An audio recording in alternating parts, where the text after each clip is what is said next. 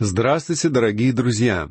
Мы продолжаем наше изучение 17 главы книги Откровения. В этой главе речь идет о впавшей в вероотступничество церкви, которая будет участвовать во всех событиях периода Великой Скорби. Эта лжецерковь конца времен фигурирует в данной главе под названием «Вавилон», и ей удастся объединить в своем составе всех нынешних вероотступников, представляющих самые различные религиозные течения — католицизм, протестантизм, языческие религии и многочисленные секты. В ходе Великой Скорби все они присоединятся к этой грандиозной организации, которая будет называть себя церковью, на самом деле таковой не являясь. Местом расположения этой новой религии может стать город Рим. Скорее всего, именно Рим, город, построенный на семи холмах, имеется в виду при описании религиозного Вавилона. Однако центром данной религии может оказаться и Женева, где сегодня располагается главный офис Всемирного конгресса церквей. Аналогичным образом многие другие современные города смогли бы претендовать на право стать центром этой богоненавистной лжерелигии. Этот город символически называется Новым Вавилоном, что связано с историей древнего Вавилона. При строительстве Вавилонской башни люди попытались сбросить вызов самому Богу. А во время правления царя Немрода Вавилон стал источником всех лжерелигий. И вот давняя мечта Немрода будет реализована в течение первой половины периода Великой Скорби, ибо всеобщая церковь подчинит себе даже зверя. Церковь, которая должна была бы стать невестой Христа, в данном случае оказывается больше похожа на блудницу. Эта лжецерковь будет виновна в духовном блуде, ибо она продает себя миру. И подобно тому, как когда-то говорила о себе Лаодикийская церковь, эта лжецерковь будет заявлять, что она богата и ни в чем не имеет нужды. Возвращаясь к нашему разговору о семи церквях Малой Азии, о которых мы читали в третьей и четвертой главах книги Откровения, можно вспомнить символизм, скрывавшийся за каждой из этих общин. Мы говорили, что община в Филадельфии олицетворяет собой церковь, которая будет восхищена до наступления периода скорби. Господь сказал в адрес этой церкви, «Я сохраню тебя от годины искушения», как мы читаем в десятом стихе третьей главы. Эта година искушения и есть великая скорбь и в ходе обсуждения книги Откровения мы потратили немало времени на изучение событий этого периода. Истинной церкви не придется проходить через испытание великой скорби. Истинная церковь будет восхищена до наступления этого времени. Но давайте постараемся разобраться в том, кому именно предстоит пережить восхищение. Не нужно думать, что это будут представители какого-то узкого религиозного течения или же члены какой-то одиночной общины. Восхищение ожидает всю Божью Церковь, то есть все сообщество истинных верующих, всех тех, которые пребывают во Христе. Именно этой группе и предстоит восхищение а остальные, номинальные члены церкви, будут оставлены на этой земле, чтобы пройти через все события великой скорби. Кто-то из моих бывших учителей имел обыкновение говорить, что будут отдельные церкви, которые, как обычно, соберутся в своем полном составе в следующий после событий восхищения воскресный день. И они не потеряют ни одного своего члена. Однако давайте сразу оговоримся, что эти люди вовсе не являются истинными верующими. Они не являются частью Церкви Господа Иисуса Христа. Они никогда не назывались Его Церковью. Наоборот, Он называл их и им подобных унизительным словом «блудница». И эта блудница, то есть псевдорелигиозная система, будет манипулировать зверем в течение первой половины Великой Скорби. Однако сам зверь будет ненавидеть ее. Поэтому в ходе второй половины Великой Скорби зверь уничтожит эту блудницу, дабы утвердить свою собственную религию. Нет сомнений, что эта религия блудницы будет конкурировать с поклонением зверю, которое инициирует лжепророк. По этой причине ее уничтожение будет преследовать цель воздать безраздельное поклонение зверю, претендующему на роль Бога. Давайте теперь прочтем первые пять стихов этой главы. «И пришел один из семи ангелов, имеющих семь чаш, и, говоря со мною, сказал мне, «Подойди, я покажу тебе суд над великую блудницей, сидящую на водах многих. С нею блудодействовали цари земные, и вином ее блудодеяния упивались живущие на земле. И повел меня в духе в пустыню, и я увидел жену, сидящую на звере багряном, преисполненном именами богохульными, с семью головами и десятью рогами. И жена облечена была в парфиру и багряницу, украшена золотом, драгоценными камнями и жемчугом, и держала золотую чашу в руке своей, наполненную мерзостями и нечистотою блудодейства ее. И начали ее написано имя, тайна, Вавилон Великий, мать блудницам и мерзостям земным. Друзья мои, у меня не хватает слов, чтобы описать, насколько пугающей является эта картина.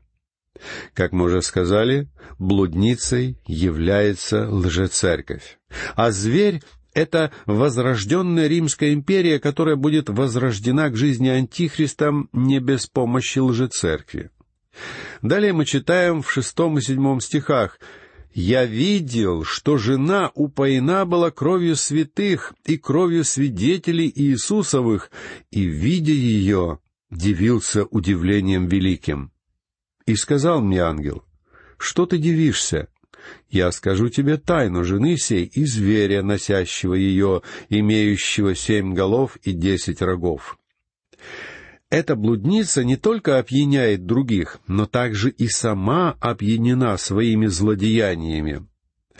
И хотя мы знаем, что церкви не придется пройти через великую скорбь, по мере приближения конца нынешнего периода благодати, верующие должны ожидать различных скорбей. На своем собственном опыте а также опираясь на опыт других христианских лидеров и служителей, я могу твердо заявить, что стоять за Слово Бога и за христианские принципы сегодня становится все более и более трудным делом. Вавилонское царство в ветхозаветные времена преследовало народ Божий и являлось непримиримым врагом Бога. Именно в Вавилоне трое еврейских подростков Сидрах, Мисах и Авдинаго были брошены в раскаленную печь за свой отказ поклоняться золотому истукану, как повествует нам пророк Даниил. И вот когда Иоанн видит это видение блудницы, он сам признается, что дивился удивлением великим, это первый раз на всем протяжении повествования книги Откровения, когда увиденное так потрясло самого апостола. Но ангел дает Иоанну толкование всего увиденного. Прочтем стихи с восьмого по десятый. «Зверь, которого ты видел, был и нет его, и выйдет из бездны, и пойдет в погибель. И удивятся те из живущих на земле, имена которых не вписаны в книгу жизни от начала мира, видя, что зверь был, и нет его, и явится. Здесь ум, имеющий мудрость. Семь голов — суть семь гор, на которых сидит жена. И семь царей, из которых пять пали, один есть, а другой еще не пришел, и когда придет, недолго ему быть. За словами о том, что зверь был и нет его, стоит история Римской империи. Эта империя прошла период своего расцвета, а затем фактически прекратила свое существование. Иными словами, сейчас ее нет. Если иметь в виду нынешнее состояние раздробленности и разобщенности всех тех стран, которые некогда были объединены в единую могучую Римскую империю. Однако эта империя вовсе не мертва. Она продолжает жить в странах современной Европы. И однажды она выйдет из бездны, что говорит о возрождении империи силой сатаны. Как я уже говорил ранее, многочисленные попытки вновь соединить воедино части распавшейся Римской империи никогда не достигали успеха. Карл Великий пытался сделать этого, этого добивался Наполеон, эту цель преследовал Гитлер, и этого желал Муссолини.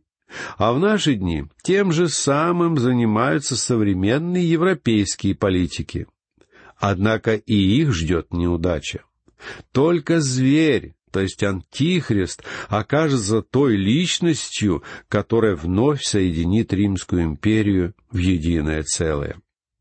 Однако данные стихи предсказывают, что Римская империя выйдет из бездны и вновь пойдет в погибель. Это говорит об окончательной гибели Римской империи после появления Христа. Возвращение Рима на мировую сцену в его великом могуществе завоюет восхищение невозрожденных людей этого мира.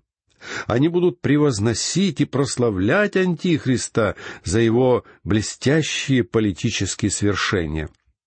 Но Божьи святые обладая водительством духа и духовным разумением, не будут введены в заблуждение. Апостол Иоанн пишет в своем первом послании во второй главе в стихах двадцатом и двадцать седьмом. «Впрочем, вы имеете помазание от святого и знаете все. Впрочем, помазание, которое вы получили от него, в вас пребывает, и вы не имеете нужды, чтобы кто учил вас. Но как самое сие помазание учит вас всему, и оно истинно и не ложно, то, чему оно научило вас, в том пребывайте. Итак, мы выяснили, что за образом зверя стоит Римская империя. Что же касается фигурирующих в этих стихах семи царях, то некоторые богословы усматривают в этом образе конкретных исторических правителей. По их мнению, пять первых царей — это Юлий Цезарь, Тиберий, Калигула, Клавдий и Нерон. Все они пали, то есть погибли преждевременной насильственной смертью. Шестым правителем мог быть Домициан, который еще был жив во времена апостола Иоанна, но который также был убит. А седьмой царь, который, как пишет Иоанн, еще не пришел, это сам Антихрист.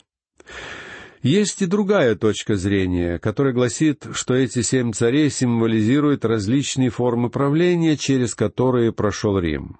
В этом случае под шестым царем имеется в виду имперская форма власти, которая была установлена Юлием Цезарем и которая существовала во времена апостола Иоанна.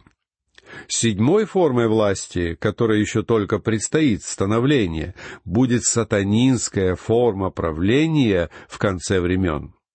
То есть, независимо от того, какое именно толкование мы изберем, результаты этого толкования будут одинаковыми, а именно, что Антихрист будет править возрожденной Римской империи. Прочтем стихи с одиннадцатого по четырнадцатый и зверь, который был и которого нет, есть восьмой, из числа семи, и пойдет в погибель. И десять рогов, которые ты видел, суть десять царей, которые еще не получили царство, но примут власть со зверем, как цари на один час. Они имеют одни мысли и передадут силу и власть свою зверю. Они будут вести брань с Агнцем, и Агнец победит их, ибо он есть Господь господствующих и Царь царей, и те, которые с ним, суть званные и избранные и верные. Иногда этот зверь олицетворяет Римскую империю в целом, но иногда он также фигурирует как символ последней, восьмой головы, то есть конкретного императора, который станет истинным антихристом. В данном случае имеется в виду именно Антихрист. Он является небольшим рогом в видениях пророка Даниила. При изучении книги пророка Даниила мы подробно остановились на образе этого небольшого рога. Когда эта личность придет к власти, она подчинит себе три других рога, то есть трех царей, Пророк Даниил пишет об этом в седьмой главе своей книги таким образом. «Я смотрел на эти рога, и вот вышел между ними еще небольшой рог, и три из прежних рогов с корнем исторгнуты были перед ним. И вот в этом роге были глаза, как глаза человеческие, и уста, говорящие высокомерно. А десять рогов значит, что из этого царства восстанут десять царей, а после них восстанет иной, отличный от прежних, и уничтожит трех царей. В седьмой главе книги пророка Даниила фигурируют те же самые десять рогов, о которых повествует семнадцатая глава книги Откровения. Это будут десять царей, которым предстоит править вместе с Антихристом и которые будут подчинены ему. Добровольно или против своей воли, но они предадут Антихристу власть и станут его марионетками. Давайте прочтем стихи с 15 по 18, где дается толкование еще нескольким символам этой книги. «И говорит мне, воды, которые ты видел, где сидит блудница, суть люди и народы, и племена, и языки. И десять рогов, которые ты видел на звере, сии возненавидят блудницу и разорят ее, и обнажат, и плоть ее съедят, и сожгут ее в огне потому что Бог положил им на сердце исполнить волю Его, исполнить одну волю и отдать царство их зверю, доколе не исполнятся слова Божии. Жена же, которую ты видел, есть великий город, царствующий над земными царями. Сам текст дает толкование образу вод, который фигурирует в этой главе. Водами называются многочисленные этнические группы и народы этого мира этот образ вполне соответствует тому образному языку, который использовался в Ветхом Завете. Мы можем обратиться к книге пророка Исаии, где в седьмом стихе восьмой главы сказано «Наведет на него Господь воды, реки бурные и большие, царя сирийского со всею славой его, и поднимется она во всех протоках своих, и выступит из всех берегов своих. Точно такой же язык используется в семнадцатом псалме. Положение блудницы показывает, что ей удастся управлять народами только в течение непродолжительного времени. Как мы узнали из двенадцатого стиха, десять рогов — это десять царей, властвующие над разными частями Римской империи. Они, в свою очередь, отдают свои царства зверю. Это укрепляет Римскую империю и дает зверю возможность возвысить себя до положения мирового диктатора. И на какое-то время зверь, то есть антихрист, готов разделять это возвышенное положение с блудницей ибо она способствовала воплощению его замыслов.